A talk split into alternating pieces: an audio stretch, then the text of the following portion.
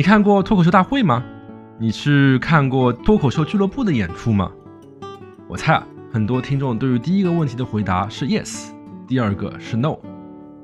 其实脱口秀啊，不不不，单口喜剧是一个有很深线下俱乐部生态的艺术形式。今天啊，我们就请到了我们硅谷脱口秀俱乐部的主理人早恋，来和大家一起聊聊演员、俱乐部与线上时代。里是牛油果烤面包。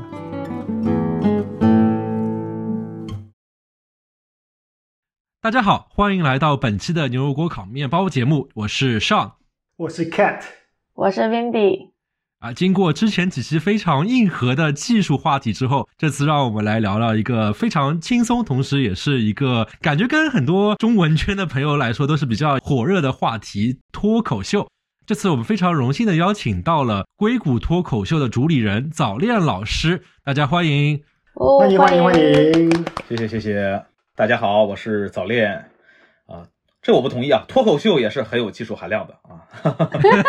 对，也是我们会尝试发挥节目的特色，让这这这期节目也变得非常硬核。早老师可以跟大家先介绍一下硅谷脱口秀是一个什么样的俱乐部吗？好嘞，呃，硅谷脱口秀呢是一个地处于美国硅谷的俱乐部，硅谷在旧金山湾区，主要咱们是做中文的脱口秀的开放麦。呃，俱乐部是二零一九年的秋天建立的，至今快要三周年了吧？啊，在疫情里我们是线上的内容，但是在疫情前、疫情后，我们一直有线下的每周五晚的啊线下开放麦，啊，面向社会各界了，所有人都可以来参加报名成为演员，然后也面向社会各界征收这个志愿者和观众。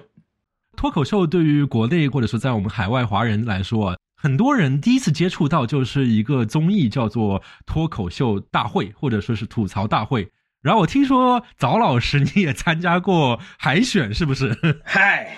呃，我参加过，但是也就止步于海选了。啊，二零二零年初，哎，可以给大家大概的讲一讲这个海选的感受是什么？因为大家可能平时看到都是说那些演员在节目里面的内容，其实还蛮好奇说海选会什么样的一个过程。其实我去海选有一点胡闹的感觉了，就那个时候我们这个俱乐部刚刚开始做了大半年。然后我们每个人可能说了十几二十次，然后觉得，哎，我是一个演员了，我自己是一个脱口秀演员，为什么我不能上脱口秀大会，对吧？但是你真正到了脱口秀大会的时候，在准备阶段，他们就会问你很多问题，演过多少场，有多少观众，然后你拿出最拿手的段子来讲给他们听，然后你就看见节目组的人脸色逐渐凝重，就感觉，哎，我们还要不要录这个人，你知道吗？你就意识到，啊，原来我和别人还是有差距的，就是我们自己在硅谷心态觉得很好，我们已经是演员了，其实相对于国内。无论是演出的次数还是演出的质量，还是有蛮大差距的。哎，那海选的话，给你的那些评委是谁啊？是不是那些我们大家可能在台上看到那些演员？呃，对的，对的，是大家一度可以看见的演员们啊，有的现在看不见了。是这样的，他海选的时候一共是三张票给你打分，是通过还是不通过？然后三张票呢，一个是大家很熟悉的古大白话，他翻译了很多英语的脱口秀内容啊，做了字幕。古大白话是会参加这样一个节目的选择，因为我知道古大白话他有自己有 B 站的很多内容，其他内容嘛，跟脱口秀没有关系。但是他在华语脱口秀界是很有地位的嘛，毕竟他引入了很多脱口秀内容，对吧？然后第二位会是一个效果的演员，是大家比较熟悉的那种演员，比如说我那一场是卡姆，就大家可能已经遗忘的一位演员，没有忘掉他，第二季的大王嘛。这这你说你说这名字之后，我们这期节目都不知道能不能过审。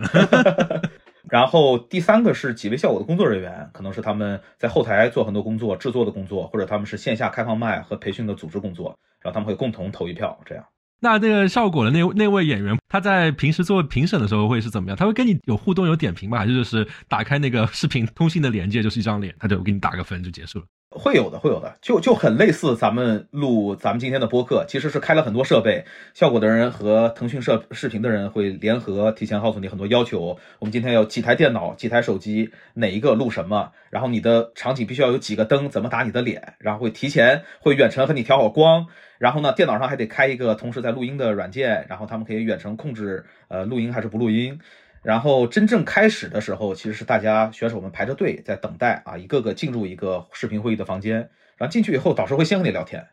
等待的时候是等待在一个微信群里面。对对，我们是有一个微信群，就是这种选手群。但是其实等待的时候，大家也没有在说话，他是一个人分配了一个时间，然后当时都是在线录嘛，这个海选，所以一个人分配这个时间，如果你的时间会被推迟，比如之前呢选手会说的太久或者闲聊太久，会有一个所谓的现场导演会私信你，告诉你说，哎，老师咱们稍等一会儿啊，过一会儿和你联系。那作为一个脱口秀大会的参与者，那有什么给大家分享一下？有些什么内幕消息你知道了吗？包括节目的制作啊，或者说是演员不为人知的一面之类的。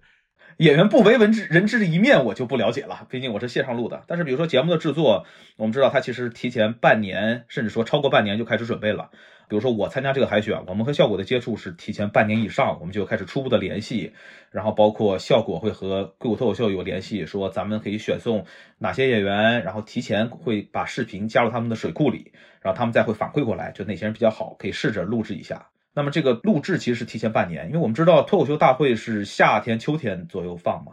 然后我参与第三季的录制，其实是二零二零年咱们美国疫情最严重的时候，可能是三月初、三月底的时候，是美国疫情最严重的时候。那个时候就严重到，呃，一般来说，咱们硅谷脱口秀的现场会有那种摄像老师，会有灯光老师帮忙。那理论上，如果我参加这种线上海选，要录制视频放在电视上，我也应该请他们来帮我。但那个时候，美国正是居家令刚刚开始，大家很认真的时候，所以我就只能自己在家摆弄那些灯，然后就把脸照的就是黑的发亮那种。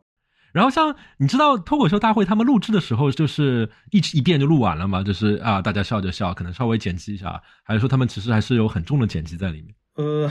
怎么说呢？也说不上是一遍录完，也说不上是很重的剪辑，但它毕竟是个综艺节目，还是要根据节目的需求吧。我知道会有段子说不止一遍，然后把两遍，比如说好的部分结合起来剪辑起来。我知道有的地方会把观众的笑声啊、鼓掌剪辑进去，就有点像我们平时周末晚上在电视台看见那种春晚小品回顾，观众笑的时候会剪辑很随机的一段鼓掌的声音这种。啊，就是就是那个观众鼓掌，可能是在某个随机的场合，但是把它剪过来之后，这边放到这边来。对，但是任何综艺节目都会这样嘛？啊，为了节目效果也理解，因为可能有的演员准备的段子，然后现场的效果并没有他想象的那么炸，但是其实如果咱们放在网上，它的效果应该是好的，所以需要一些艺术处理。是这一届的观众不合格。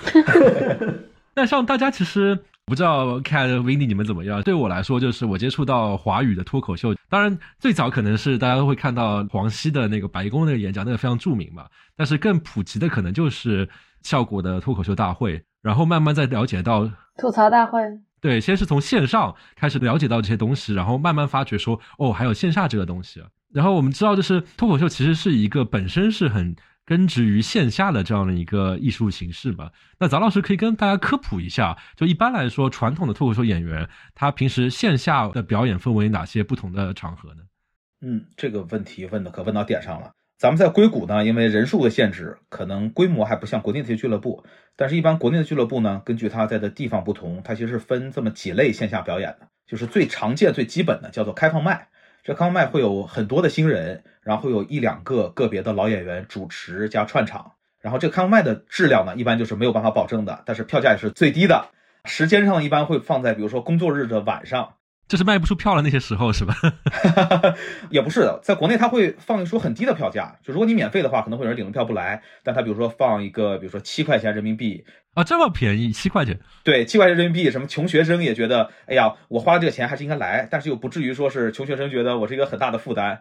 然后，因为你是刚刚说了质量不能保证，就是听到烂的东西也就算了，条件也不是多少钱。对的，对的，对的。咱们硅谷脱口秀基本上就保持在一个质量不能保证的阶段，所以你可能来到现场，大部分时候都是一个开放麦的状态。说到开放麦，开放，所以这个相当于是这个麦克风是开放给所有的人都能够去听的，都可以能够去讲的。嗯，对的，英语是 open mic 嘛，理论上应该是每个人都可以去说。但是每个俱乐部的政策不一样了。我们在硅谷其实是没有很严格的审稿的制度的，我们会提前有一个读稿会，大家可以提前讨论交流。啊，有的国内俱乐部呢，因为政策的原因，他可能要求你会提前交逐字稿。但是实际上来说，这个开放更多意味着是门槛，就是不会对你的质量有要求，不会对你的经历有要求，不会要求你必须是一个能把人逗笑的人才能上台之类的。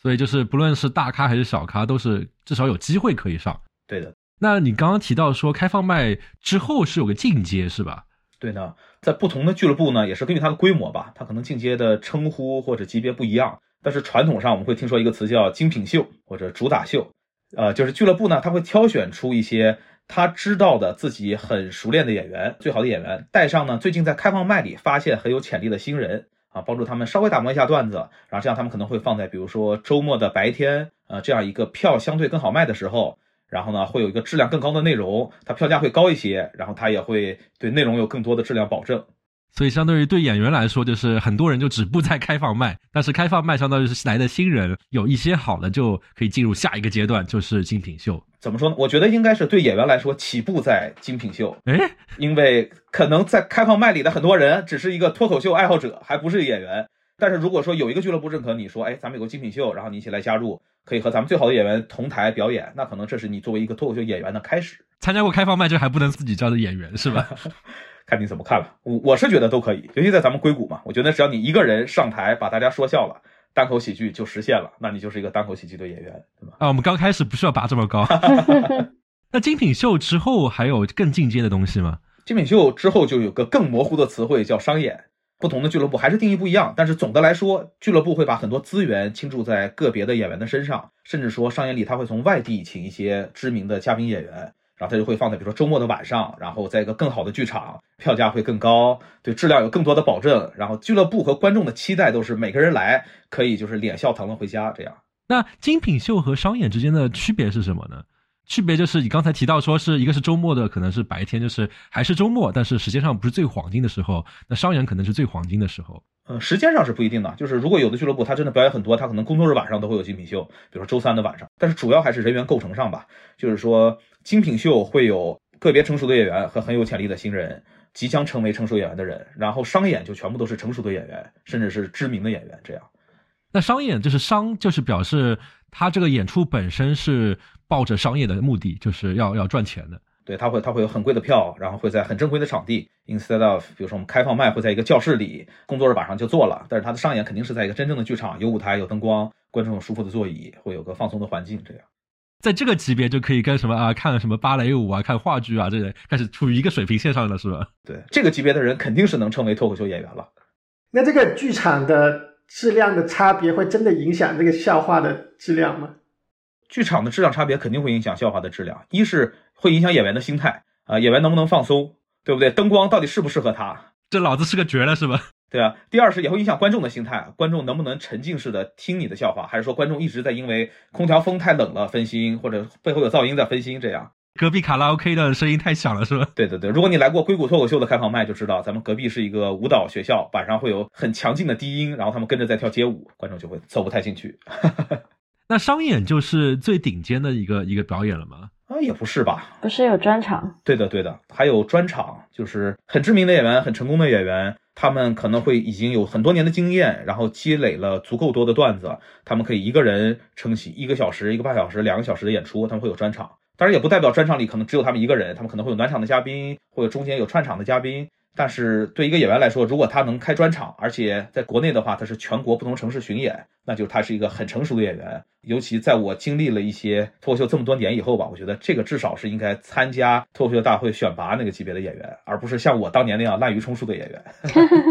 那对于一个脱口秀演员来说，他有一个自己的专场，就相当于是这个东西是我撑起来，就是它作为一个职业来说的最高的一个状态了。还有 Netflix 专场呀。对的，对的，就是你除了除了线下的渠道，那再往上就是线上的渠道了。在海外，我们很熟悉 Netflix 的专场，但是其实在国内，就像我们开头说到的，大部分人接触脱口秀，大部分的观众接触脱口秀，是因为脱口秀大会。所以对国内很多人来说，如果我能上一个真正的综艺节目，无论是我们说是脱口秀大会啊、吐槽大会，还是说相关的一些比较火的节目，呃，奇葩说、喜剧有新人这样的节目，其实对他们来说是对自己的一种认可吧。哎，因为我发觉，比如说像参加那些综艺的、获得很高声浪的脱口秀大会的，其实很多人他是没有专场的。嗯，对的，因为做一款综艺节目，可能不完全是从质量考虑吧，你还得考虑就是代表了各行各业，然后观众要看见新鲜的面孔。但是我相信，无论是这个演员有没有专场，综艺节目的制作方肯定会对他的质量有一定要求。如果真的他是一个比较新的演员，那制作方也会给他一定帮助吧，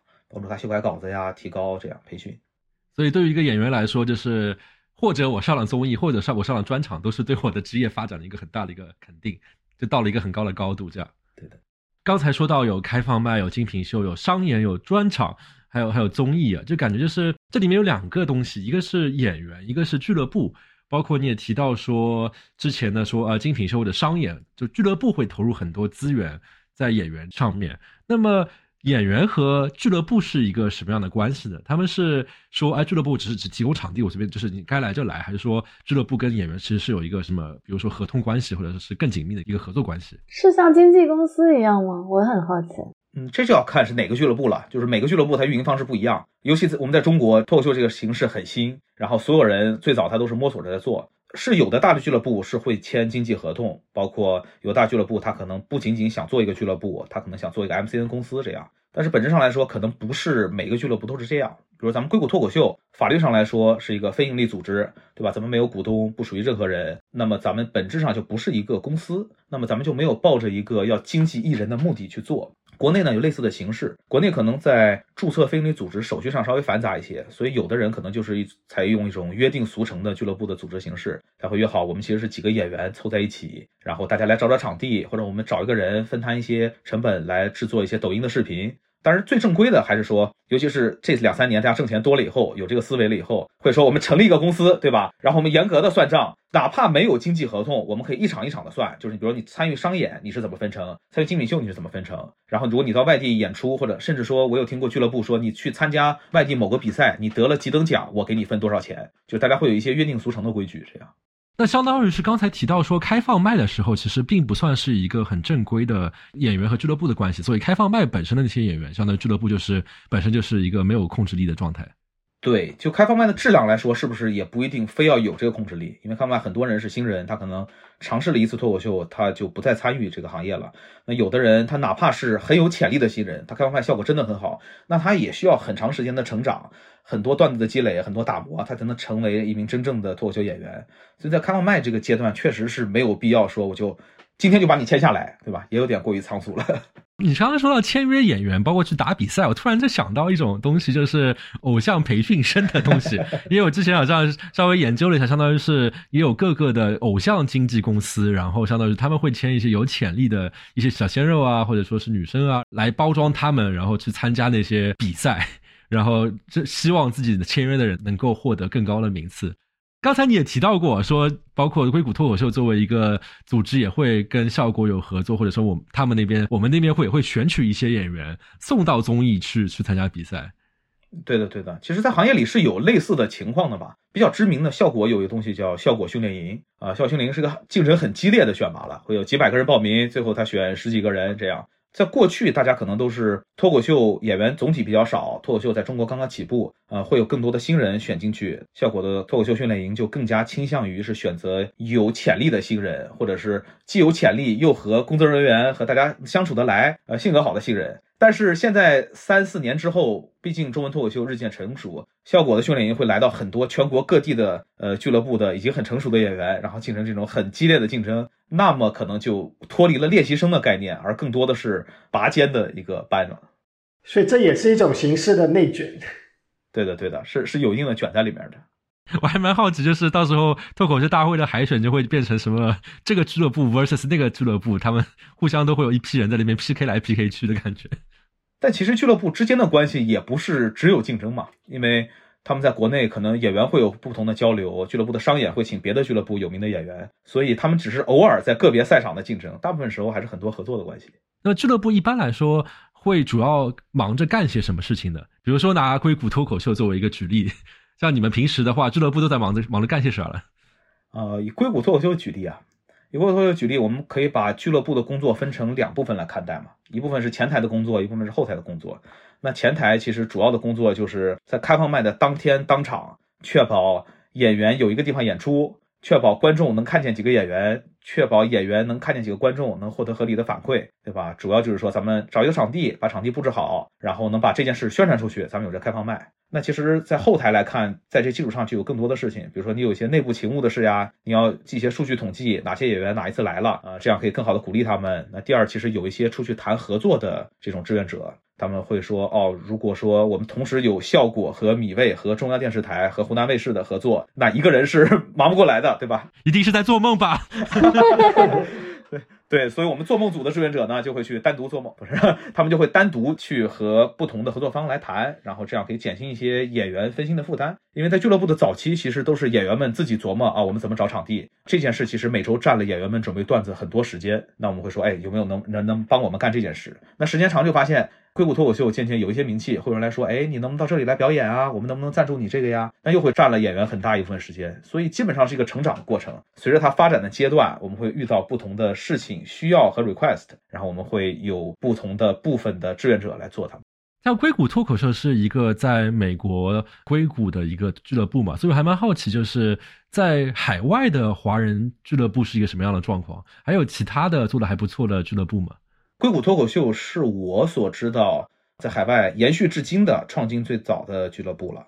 啊，一九年创立已经是最早的了，最早的啦。对的，对的，因为一九年其实在整个中文脱口秀界，其实也只有一线城市和少数二线城市的俱乐部要比硅谷脱口秀还早了啊。很多三到六线城市的俱乐部都是在二零年国内第一波疫情结束以后才开始创立的，也是跟脱口秀大会的影响力也挺有关系的，听起来。对的，对的，因为其实你你演员也要有个成熟的阶段嘛。如果你只看了第一季、第二季脱口秀大会的话，你可能还没有开始尝试做脱口秀。那其实，在第三季，也就是二零二零年这个时候，你会渐渐有一些渐渐成熟的人，而且随着无论是效果还是大力人的培训班的丰富，他们培训的很多人会回到自己的家乡，开办自己的脱口秀俱乐部。哦，哎，那像比如说像纽约或者西雅图这种华人比较多的地方，他们没有像像硅谷脱口秀这么一个脱口秀俱乐部是吧？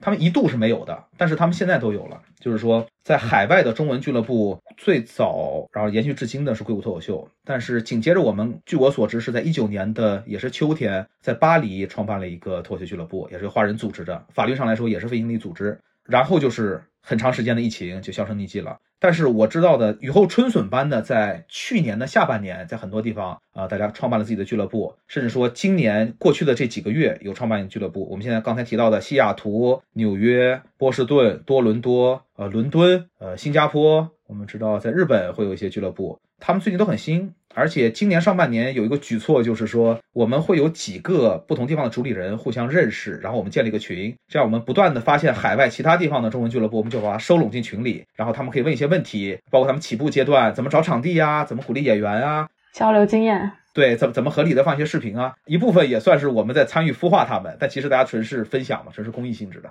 因为我们互相能体验到在开始的时候到底有多难，到底需要什么帮助，这样。刚才我们聊到了海外的情况，我还想好奇，就国内现在作为发展的这么迅猛的状况下面，那国内有哪些比较大的俱乐部呢？是呈现一个什么样的分布和状态呢？国内的情况其实我也不好评论太多，因为毕竟我已经两年没有回国了。但是分布上来说，其实这两年效果增长的势头是更加的猛烈了。啊，我们知道过去大家很熟悉的北京线下有这个单立人的俱乐部，那其实这两年虽然在增长，但是它的速度是远远赶不上有网综的效果的。那么每个城市发展都很好，我们说任何二线城市可能现在都有五到十个俱乐部，然后任何三到五线城市都至少有自己的俱乐部。那在上海更是说，可能一个写字楼就有四到五家不同的俱乐部。一个演员今天工作日的晚上，今天剧场开放麦，立刻坐电梯到另一个楼层就可以去另一家俱乐部的开放麦。哇，太爽了！就十分热，就我们最近听说说上海有的去的多的演员一周能演四十场，所以还是很惊人的。四十场的话，我想一下，一周算他工作日工作吧，比如说那就相当于一天要演八场。哦不，那国内其实全职的演员还是蛮多的，但是他全职也要考虑到工作日的白天可能没有没有什么人看嘛，所以主要是工作日晚上的开放麦、精品秀，然后周末连续演两个整天这样。因为正常人的工作时间也就一周四十个小时嘛，对吧？四十场真的很夸张。像国内的话，刚才你提到单立人，其实像大家如果是只是看呃脱口秀大会的话，比如说周奇墨就是一个非常知名的单立人演员。哎，他现在还是单立人的演员吗？他早就跳效果了呀。对，还有蛮多我们熟悉的单立人的人来到了效果工作。卡姆也是单立人跳的。单立人是不是成立时间最长的中国的脱口秀俱乐部？几乎是了吧？单立人毕竟有十年的历史了。前一阵咱们硅谷脱口秀请了一位嘉宾，叫艾杰西，他是一个美国人，在中国生活了十来年。然后他可能是一二年、十年前左右，他在北京办了一个地方叫中美喜剧中心。那么在有单立人之前，呃，单立人演员一度是在中美喜剧中心会演一些脱口秀，但是很快可能单立人就发展壮大，找到了自己的场地，组织了自己的这个组织以后，但是时间基本上可以推溯到。十年前，但是这里我们也要注意，我们可能说的更多的是普通话的脱口秀，对吧？中文脱口秀还有还有广东话，对吧？冻笃笑，对，那更早。九十年代初就来到了中国，对吧？黄子华老师就引入了中国，所以可能对我们来现在来说，这种 Mandarin speaking 的 stand up comedy 可能更多的是近几年，呃，十年前才从线下来到了中国，然后在三四年前才因为网综走进了每个观众的心里。像你刚才提到了，就是海外的呃新兴的俱乐部之间会有一个群，现在开始大家开始交流。那么像国内发展更成熟的话，他们之间的交流或者说是竞争会什么样子呢？就像我说的，他们其实很多的主理人是来自于某一期单立人的培训班或者某一期效果的训练营，感觉像黄埔军校。所 所以所以他们自己会会有群线线下交流，然后有的时候你如果听国内的俱乐部办的播客的话，你会听见他们会请外地的主理人一起来交流，有时候会分享，哎，我们这个俱乐部到底怎么运营，怎么盈利比较好，每个地方的俱乐部有不同的点子，然后有的人可能会分享别的地方的演员啊来参加一期清谈节目呀，他们的交流是很频繁的。在国内很重要的一点是交通更加便捷一些，就是哪怕现在我们说，如果在洛杉矶和西雅图有了别的俱乐部，可能我们的通勤时间也比较长。但是在国内，因为有高铁的原因，在东部沿海，你可以一个周末去很多城市，无论是演出啊，还是合作，还是制作节目，还是比这里的一个优势。就是刷四十场，还是可以全国刷四十场啊？那那全国比较难，同一个写字楼是没问题的。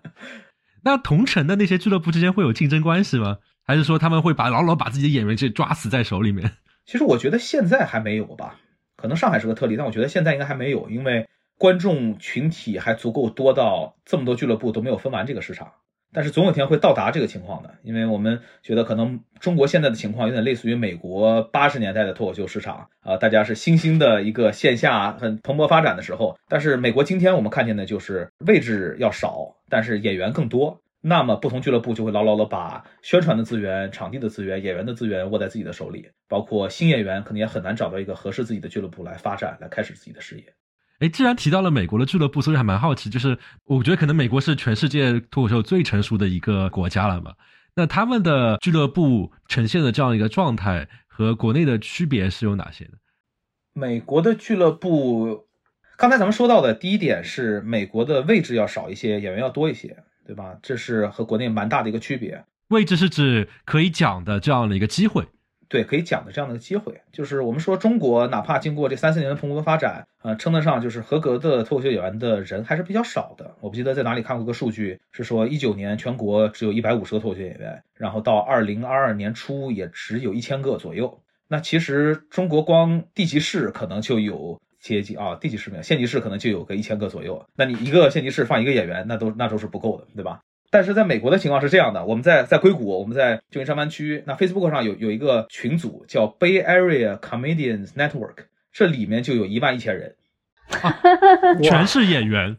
这些这里面全是演员。但他们真的是好笑的吗？而且还不包括咱们加进去之前这些人。然后你会发现在里面时常有人会贴说，我我我今天在哪里有一个演出，需要几个演员，然后底下刷刷刷刷就一群人开始回复。包括其实我会和美国其他地方的中文演员交流，比如说东部的一些地方的中文脱口秀社团主理人，他们可能很想成为一名中英双修的演员，他们就会试图融入当地的圈子。那会遇到的很明显的问题就是说，当地圈子因为演出的机会有限。那么当地的主理人会主要提供给自己的朋友或者他熟悉的人，会不太容易接纳一个新人。这样，那中国的像我们说吧，我们的开放麦还处在一个很开放的阶段，对吧？所以很多人都会来，然后很多人因为看见了在中国的有钱可挣、有利可图，会想涌涌入这个行业，哪怕不是全职做脱口秀演员，会抱这个心态。也许有一天我红了，我会全职成为一名脱口秀演员。美国的演员心态就更成熟一点，大家都知道，可能我要十年磨一剑，十年我都不一定能很有名。甚至说我要有自己的 Netflix 专场秀，我要我要我二十年、二十五年这样，就是因为美国这边的演员太过于多了，所以就变成了一个很饱和的一个状态。对，美国的演员多，而且历史也悠久，它有一定的方法论，然后有一定的学习的步骤在里面，它的期待也会不一样。嗯，更卷。相对来说，是会美国的观众本身对于这个东西的接受程度也会更高一点。国内可能知道这东西的人还是少数，所以只是每周他的听众的基数还是有限。但美国这边可能听众的基数还是大很多。不是接受程度吧？我觉得是大家的期待会不一样。对于美国的观众来说，他理解脱口秀是什么，他知道这可能是一个我去一个很随便的场合，然后我在干我自己的事，台上有一个人在说一些笑话，可能好笑，可能不好笑，因为他可能是新人，可能是老人。然后美国观众是有这样的期待，但是中国的观众期待普遍会更高一些，因为大家第一次接触就是通过效果的综艺节目，无论是水平还是制作上来说，这都是很高的，所以他会期待我走进一场脱口秀的开放麦，我就会像我坐在家里的电脑前一样那样开怀大笑。其实这就会很难。就希望说是每次过来都是，比如说什么许志胜、呼兰这些，我电视上看到一些好的选手，差不多的水平，可能稍微差一点，但其实还是差很远。对的，如果如果你看小红书的话，很多人在上海，他会说，哎呀，今天很幸运，我抽到了哪个哪个演员，然后这个演员可能是脱口秀大会上已经知名的演员，他就会期待我去开放麦，我费了这么大劲抢到的票，我必须要获得这样的待遇。那会不会限制国内本身能够开开放卖的这样的一个条件？比如说你刚才提到说三四线城市它有个俱乐部，如果大家还是抱着这样的期待来的话，那臣妾办不到啊。这个我不敢说吧，我觉得最终市场会调节它的，对吧？它无论是从票价会影响观众期待，还是说演员的流通会影响观众的效果。包括随着中文脱口秀每一年的发展，哪怕是三四线城市，人口基数也喜剧人口基数也会越来越大。我觉得总有一天市场会把它调节到一个更平衡的状态。那回到我们硅谷脱口秀的这样的状态，那么硅谷这样作为一个在海外的华人的脱口秀，就刚才提到国内是相当于是机会多人少，然后美国这边原生的英文脱口秀是机会少人多。那么对于华人的这样的一个脱口秀俱乐部是什么样的状态呢？华人脱口秀俱乐部就是机会少，人也少。硅谷脱口秀成立之初，其实我每周有两大睡不着觉：一是下周的开放麦我们在哪里演；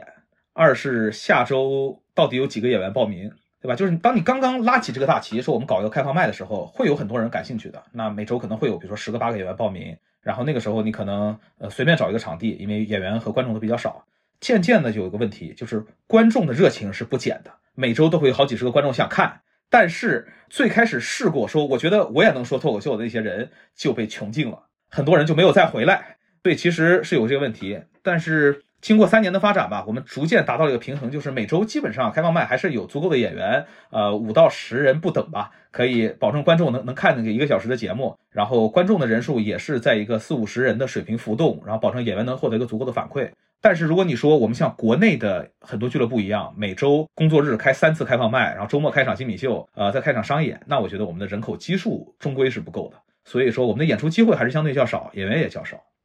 刚才你提到说，之前像的是在脱口秀大会第三季的时候，你们帮效果其实有一些合作，我所以还蛮好奇，就是在俱乐部运营上面，像你们会和国内的那些俱乐部会有什么合作和借鉴吗？官方的其实并不多了，因为我们三年的历史里有两年都是疫情的情况啊，有疫情。对对对，就我们有合作或者说有联系吧，甚至谈不上合作，我们有联系的主要是比如说效果呀、米味啊这样有一些网综的。那他们其实国内的疫情反复，而且他们也理解海外的疫情也在反复。这两三年有一些线上的选拔，我们会有些合作。啊，我一直有鼓励我们的演员，如果有机会回国，在国内的当地的线下场地可以试试参加他们的开放麦。呃，但是目前还没有很多人能成型。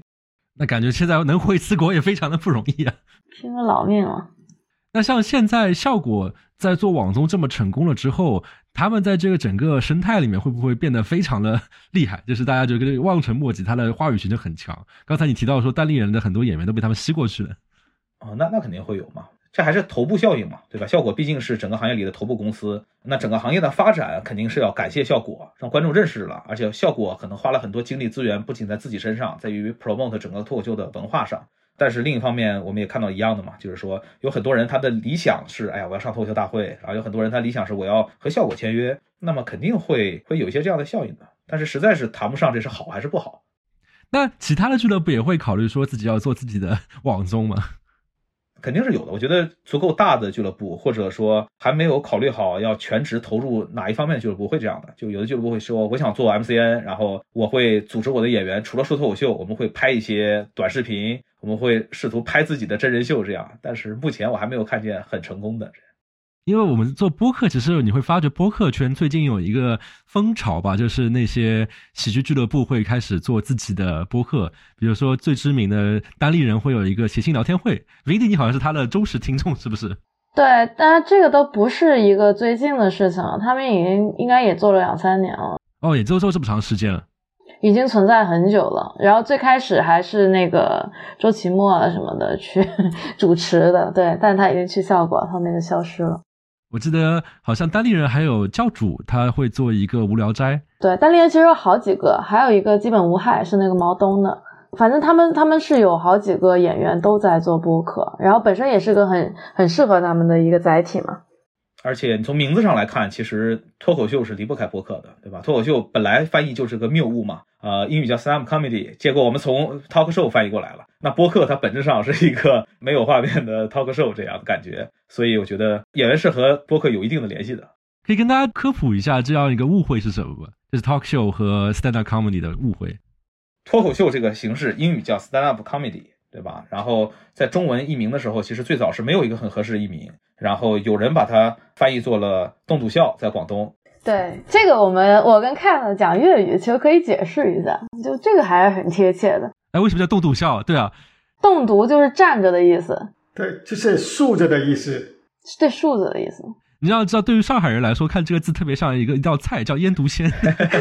哎，好像有点像。对，其实所以其实说，在中国这种普通话的脱口秀是十年前左右开始的，但像我们广东人或者说那香港人讲粤语的人，其实在零几年就已经接触到了非常多的这种，就是尤其是黄子华，他有专场，而且他会到广州来巡演，其实很早就能看到这些东西。我相信，可能黄子华老师可能九零年左右，甚至九十年代初，他就已经把冻笃笑引入了广东话的市场，所以就就更早了。但是冻笃笑就是一个更准确的翻译嘛，它是一个站立的呃喜剧，对吧？它是更准确翻译。但是咱们中文普通话界在引入的时候，最早也不知道为什么就翻译错了，没找到吧？对，变成了脱口秀，可能也没有什么很很好用的话。结果就因为大家都这么用，然后大家也懒得找一个新名字，就这样叫了。然后这个谬误也基本上是因为。呃，可以说因为脱口秀大会这个名字而固定了下来。但是现在其实你会看见一个趋势的，就是不论是国内的俱乐部还是这里的俱乐部，其实很少有俱乐部像硅谷脱口秀一样叫什么什么脱口秀，大家会叫什么什么喜剧。然后你去很多国内的开放麦，他会先和你解释说，不要只说我们这个是脱口秀，我们这个脱口秀是个错误的译名，其实我们这个叫单口喜剧。就是行业里有这个趋势，大家想试图无论是划清界限也好，还是改正错误也好，其实大家都有在朝给他正确的名字方向努力。其实单立人就是一个更正确的名字嘛，它就有点单口的意思在里面。但是感觉脱口秀大会六出来之后，你们的努力都会白费。这个周期每年就是大家会很努力的科普一波，然后每年大家都会很努力的失败一波，这样。那脱口秀应该是什么呢？脱口秀应该是 talk show 嘛，就是我们在国内见到的是类似于金星秀这样的节目，就是有个主持人。鲁豫有约？不不不，鲁豫有约是访谈。就你 talk show 也应该有一定的幽默和严肃的成分。鲁鲁豫的有约好像稍微就没有注重这方面的制作。对，就金星秀是模仿美国这边的 talk show。这边其实有很多呀，就是那种 我想不起来名字了，但是在美国特别多吧。Jimmy 啊什么的。比如说 Trevor Noah 的那个，对，那个叫什么？Today Show 之类的，就有的是每周有一期，有的是每天有一集的。所以它的形式更多的是相当于是主持人在讲，要有一个主持人，对，还有一个嘉宾，然后带有幽默的这样的一个对谈。不是，他不是一定要有嘉宾，他有可能有嘉宾，但也有可能就是他自己在那逼逼。那这个逼逼和单口喜剧有什么区别呢？专场的话？就如果你看这边的这些的话，它是一般是过一遍新闻。就比如说我之前二零年看比较多的是一个是 Trevor Noah 的，一个是一个英国人，我忘名字。他们要么是每天都给你过一遍今天有什么新闻，我有什么草药图，然后他会肯定有一个班子会讲一遍，然后他还有别的客串的嘉宾，比如说有一个华裔马来西亚人，那人叫什么？Ronnie Chan。哎，对，那个人是 Trevor Noah 那个团队里面就是经常会出现的一个，然后还有一个黑人也是经常出现的，就他会有其他的嘉宾在那里讲段子，然后针对某一些东西，就是针砭时弊吧，主主体来说，对，然后那个那个英国人的那个 show 也是就是每周来一次，对，但是是把这周发生的所有事情过一遍。我觉得台湾也有像类似的一些节目，比如说那个陈文茜还是谁的，反正就那些是会更像这边的这种。Talk show 就传统意义上脱口秀，对，其实如果你理解呃整个脱口秀发展历史的话，其实会会看见为什么 stand comedy 和 talk show 这两个翻译到中文会被混为一谈变成脱口秀。因为本质上来说，呃，我们现在说的当代的 stand up comedy，哪怕在英文世界，它可能是二十世纪早期，在一个类似马戏团表演的串场的时候，会有主持人上来说一段笑话，这样是这样一个部分。那可能到五六十年代，渐渐的，因为电视网络的普及，会有这种我们刚才说的 talk show 这样的形式。talk show 上，它会有一段，他会请一个嘉宾，然后上来表演艺人的喜剧，而且 talk show 主持人会像刚才我们说的，他会很幽默的吐槽一些时事，这样。通过他这样一步一步的独立了出来一个形式，叫做 stand comedy，就是在电视节目里，原本在电视节目里做这个短短的开放麦的这些人，他会在地下这个现场，他会做做自己专门的这个五分钟或者 tight five，我们说 tight five 的分享。就是 本身上不了电视的那些人就觉得啊，这个饥渴难耐，那我还是要找个地方去讲那七分钟东西。我现在上不了 talk show，那我就找自己搞一个东西，说哎，就是开放麦，大家都可以，你有五分钟，我有五分钟，可以大家讲一个晚上，慢慢讲多了之后，哎，五分钟讲多了，然后就可以变成一个我的我的专场。哎，那刚才你提到说，相当于是 talk show 或者不是 talk show，是 stand up comedy，它这样一个东西的兴起，就是因为传播介质的变化，就是因为有电视的产生。那么现在我们作为中文圈所看到的一个最有趣的现象，大家一定会觉得就是相当于是网综的产生，使得这整个事情又发生了一个翻天覆地的变化。就包括我记得我自己去参加以前国内的一些线下的单口喜剧的表演的时候，他们都会非常的明确的说啊，手机一定要放着，一定不要拍摄。他们当然他会调侃的说啊，这些演员这个他们的内容就那么点，你只要放到网上之后，他们就没有饭吃了。但是现在变成了网络时代了，大家这么多内容反而变得放在网上了。那么对于整个行业会有产生什么样的影响呢？我我觉得哪怕大家放在网上，可能更多的俱乐部也没有选择把整段演员的笑话放在网上。这样，如果我们经常刷这种短视频平台的话，会看见国内的俱乐部倾向于放一些主持人串场、主持人互动的内容，目的还是为了勾引你，让你觉得我们这里有好笑的人，在我们本地，我应该来现场看。呃，网络上我们蛮常看见，除了比如说我们说效果的网综以外。可能会因为效果网综走红的演员，他过去的旧段子在某些场合被拍了下来，被人放在网上。总的来说，我觉得网络影响肯定是正面的。总体上来说，因为网综让中国的观众了解了脱口秀；第二是因为网综可能让更多的观众想起来了，我要去本地支持当地的线下脱口秀；第三是也是因为网络，更多的人可以学习、可以分析，然后可以投身加入这个行业，渐渐成为一名脱口秀的艺人。但是最精华的部分可能就是并没有放在网上，还是在线下来作为一个呈现。嗯，大部分俱乐部应该是这样的。但是硅谷脱口秀因为人毕竟少，内容毕竟少，观众毕竟少，所以有的时候必须要放点最精华的内容来诱惑观众。你这样说了，下次是表演时不是要考虑来请一个二胡演员在中间串场的时候拉二胡？我我们有请过小号演员在开场的时候吹小号啊，这么嗨。就是为了让观众开场前把耳朵都捂起来，然后真正开场的时候就把手摘下来啊！原来还有这么美妙的声音，哪怕不好笑的笑话也觉得很有趣呢。那现在把那些段子放在网上之后，相当于是更多就是一些小的东西作为一个相当于鱼钩，然后目的还是说勾引大家来精品秀来商演。对的，对的。那刚才提到了说啊，会会办网综，然后包括精品秀，所以感觉上说是那些放在网上的段子本身还是吸引观众到线下去参加那个精品秀，那么也是相当于是付钱，然后这样的话俱乐部才能够盈利。所以一般来说，现在这样的一个又有线上又有线下的时代，一个俱乐部的它的盈利可以有哪些途径呢？我们如果说一个小俱乐部的话，那它主要还是通过门票的收入嘛。对吗？就是它的商演可能是它主要渠道，然后一部分可能是精品秀和和开放麦可以 cover 它的房租的这部分。但是大的俱乐部选择就更多了。如果他有知名的头部演员，头部演员会接一些代言，那他甚至可能已经和演员签了这种经纪的合同。那代言它是有分成的，包括演员的出场费里有很大一部分是到一个比如说大的企业去办这种专场的表演。那么甚至大的俱乐部会有专门的编剧。为了这个企业，他在额外根据去表演的演员的人设来写一些内容啊，那那这个内容，对吧？只只要是企业的出场费比编剧的工资高，那他就他就是挣钱的，对吧？就是企业年会里面请什么过气艺人过来唱首歌，这种感觉的东西了。对，当红艺人，当红艺人。那，那看这个企业有多厉害。对，然后然后第三个就是可能还有一个大家不太了解的。哪怕是我们说到硅谷脱口秀是一个非盈利组织，在国内的非营利组织相对少，但是还是有一些的俱乐部是在民政部门注册的正规的公益组织啊，它是公益组织。对的，对的，就是国内有个趋势是政府部门会有一些公益的服务会需要外包给他们，比如说去乡村慰问演出啊，或者去福利院的演出啊，那政府就已经不倾向于自己组织文工团演出，而是会直接购买一些俱乐部的服务啊。那他作为一个公益组织，他他会获得一定的费用，然后来保证自己的运营，这样。就相当于是之前是文工团下乡，可能看到有些人在那边唱唱歌啊，然后跳跳舞啊，现在就变成说是，这可能政府有一笔钱，他可能请一些俱乐部来一些人讲段子，可能花另外一笔钱到什么某个舞蹈社去请一些人来跳跳舞，他这样的一个形式啊，这资本运作。就娱乐行业也疯狂的外包，对吧？只要外面的人做我做的比我便宜，就让外面的人做吧。所以政府也有一个指标，就是说你要把欢乐带给你的群众们。对的，对的。我们现在说了这么多的脱口秀的过去和现在啊，所以早老师，我现在接下去问你，就是你觉得对于脱口秀的未来，或者说是中文脱口秀的未来，比如说就以硅谷脱口秀这么一个成立最早的海外的华人的中文脱口秀俱乐部来看，你觉得未来会发生一些什么样的新的变化呢？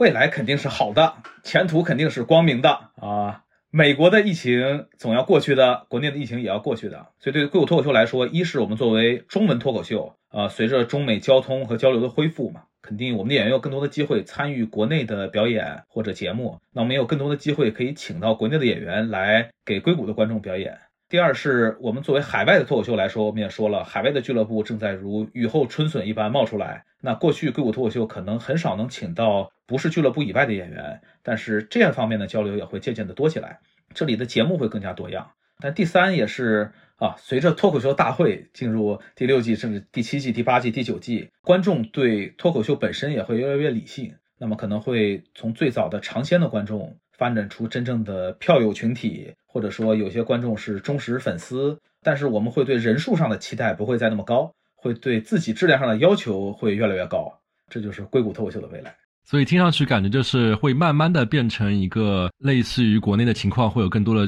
俱乐部之间的交流。然后与此同时，整体的中文脱口秀就是这样一个由网综带来的风潮，就会慢慢的调整到一个会有某个类类型的娱乐的固定的受众这样的一个状态。嗯，对的。那最后一个问题啊，就是可能跟我们今天谈的这些比较偏理性的分析生态就没有关系。就是早老师你自己最喜欢的脱口秀演员或者他们的表演是哪一个呢？能跟大家分享一下吗？哈哈，我这个人你们肯定都不认识。我我最喜欢的是长春草台喜剧的颜值高老师。有没有人看过颜值高老师的段子？颜值高是说他颜值很高吗？是这三个字吗？这是他的名字还是他的艺名啊？他的艺名吧，应该是他的艺名，我都不是很确定。呃，他是颜值高老师，因为为什么呢？呃，我这两年因为参与很多后台的工作，我真正的说整段的脱口秀比较少，但是大部分的开放麦的主持和串场是由我来做，所以大家可能在网上不怎么能看见，但我我会做一些现场的互动比较少，但是我中间会有即兴的接上个演员，砸一些现挂，说一些段子。颜值高老师每一次的表演，他有一个专门的环节。他会要求现场的观众写纸条，纸条上会给他写问题，然后最终全部集中在他手里。他会每一张纸条打开，念出问题，然后很幽默的回复，呃，争取每一个回复都把所有的观众逗笑。啊，我作为也是另一名脱口秀主持人，深深的知道这件事的难点，也希望自己有一天能像他一样，所以我会经常学习他的风格，然后看他的表演。这样有什么你印象非常深刻的回答吗？没有，我一时半会还是没有。那那 Vindy 的这个问题再抛给你，你最喜欢的演员和表演是什么呢？啊，就我其实从比较早开始看嘛，然后我觉得一直都在变吧。我之前挺喜欢 Trevor Noah，就是崔娃，然后现在的话，可能最近看的比较少。之前看了一个专场，我挺喜欢的，是 Taylor Tomlinson，一个一个姑娘，还有阿阿里旺，对，就这两个，我觉得比较推荐给女生们看吧。他们两个真的说出了很多，就是女生能够想，就是。你可能憋在心里，你也不会当着人人面说，但人家就能够这么直白的把它讲出来，而且录到录成 Netflix 专场，对吧？有什么印象最深刻的段子呢？很深刻的段子，就阿里阿里旺有很多很深刻的段子啊，就这些段子可能这边这个 都不太能说出来吧，就是关于她自己的一些作为女性的一些，比如说她，当然我没有这种经历啊，但是她比如说。交男朋友，对吧？然后这人变成了她老公，然后她生了两个娃。她的那两个 Netflix 的专场是在她这两次怀孕的时候分别录的。然后他最近今年出了一个呃新的专场，那个我还没看，但是我我看到其他的朋友说看的时候觉得他可能要离婚，结果他最近他就真的离婚了。就她是一个挺有意思的亚裔女性吧，就是在美国长大的一个亚裔的女性。然后 Taylor Tomlinson 的话，呃，一个二十二十来岁的小姑娘，我不记得她多少岁，但她还是很年轻。她就属于非常成功的，在她二十二三岁就属于脱口秀演员，很少说在这么年轻就已经这么成功的。她的第一个那个 Netflix 的专场是在她二十五岁左右录的吧，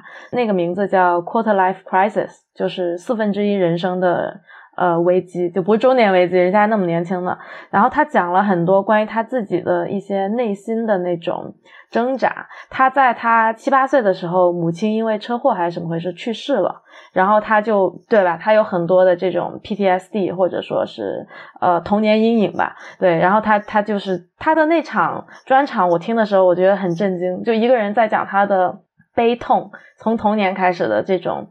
包括他后面到现在，他还是有一些很忧伤的东西，但是他以这个为基调，把它讲成一场非常好笑的一个一个专场，我就觉得这太厉害了。就是我们这些观众就是在这种过山车般的体验，就当时会觉得，就是你一方面又在那里，这个好好可怜啊，八岁就失去了母亲，完了他马上就调侃他自己，拿这个事情来开玩笑说，如果我没有我没有八岁失去母亲，也许我不会这么成功。就之类的，对，印象很深。这两个是我觉得最近这两年印象特别深的吧。崔娃当然也很特别了，对我之前也在播客里面推荐过他的书。你是他粉丝，推荐了很多次。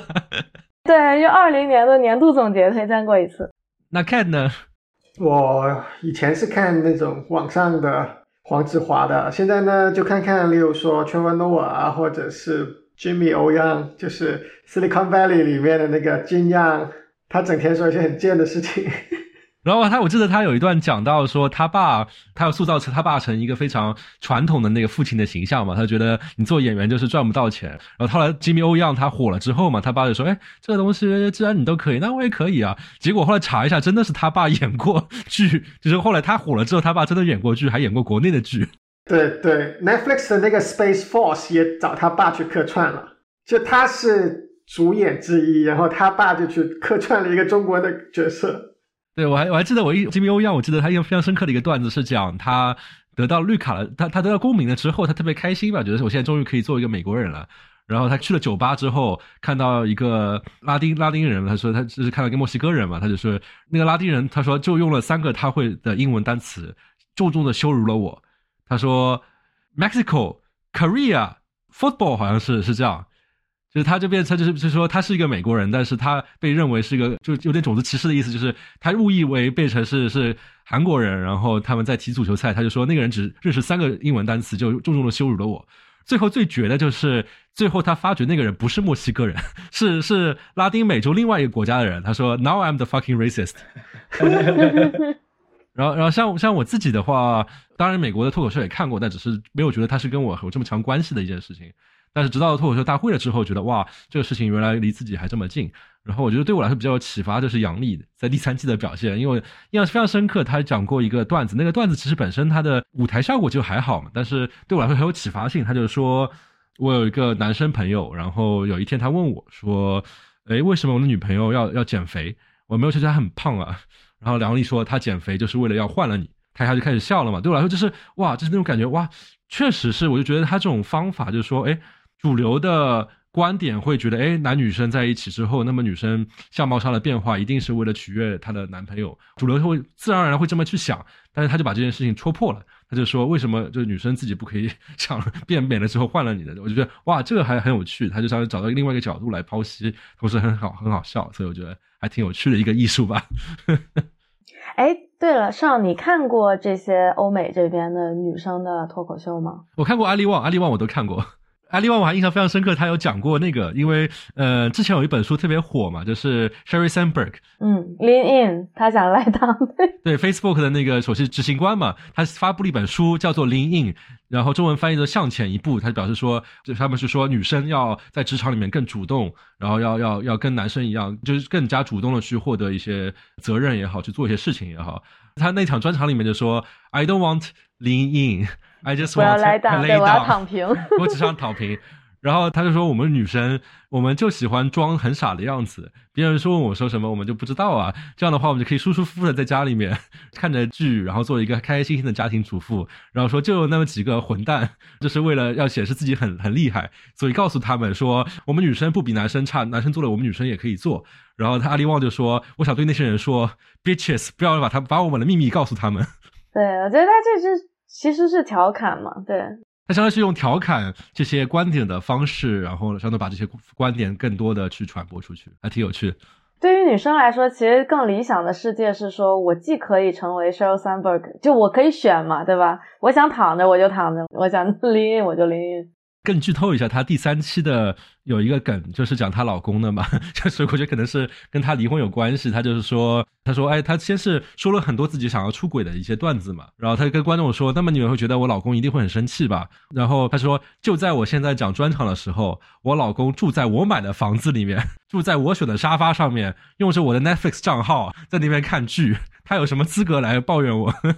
对，现在成了她养着她老公了，就跟她想要躺平的那个最开始的火起来的段子是一个反过来的画面。嗯，那非常感谢各位听众今天听我们这边唠嗑单口喜剧啊。当然，我们开头是说脱口秀，现在我们就开始叫自己叫单口喜剧俱乐部的这么一期节目。大家如果有什么心得啊，包括喜欢什么演员啊、专场啊，都可以在我们的评论区里面留言。这里也做一个广告，然后早老师你可以给硅谷脱口秀来做个广告。好嘞，感谢感谢，呃，欢迎大家每周五来到硅谷脱口秀，成为开放麦的观众甚至演员。然后咱们的地址呢，其实在谷歌搜索“硅谷脱口秀”有官网，或者是苹果地图直接输入“硅谷脱口秀”就可以获得。硅谷脱口秀在 YouTube 和 B 站也有频道，然后大家也可以来看看我们的水平如何。谢谢谢谢。好，那我们后会有期，下期再见，下期再见，拜拜，拜拜，拜拜。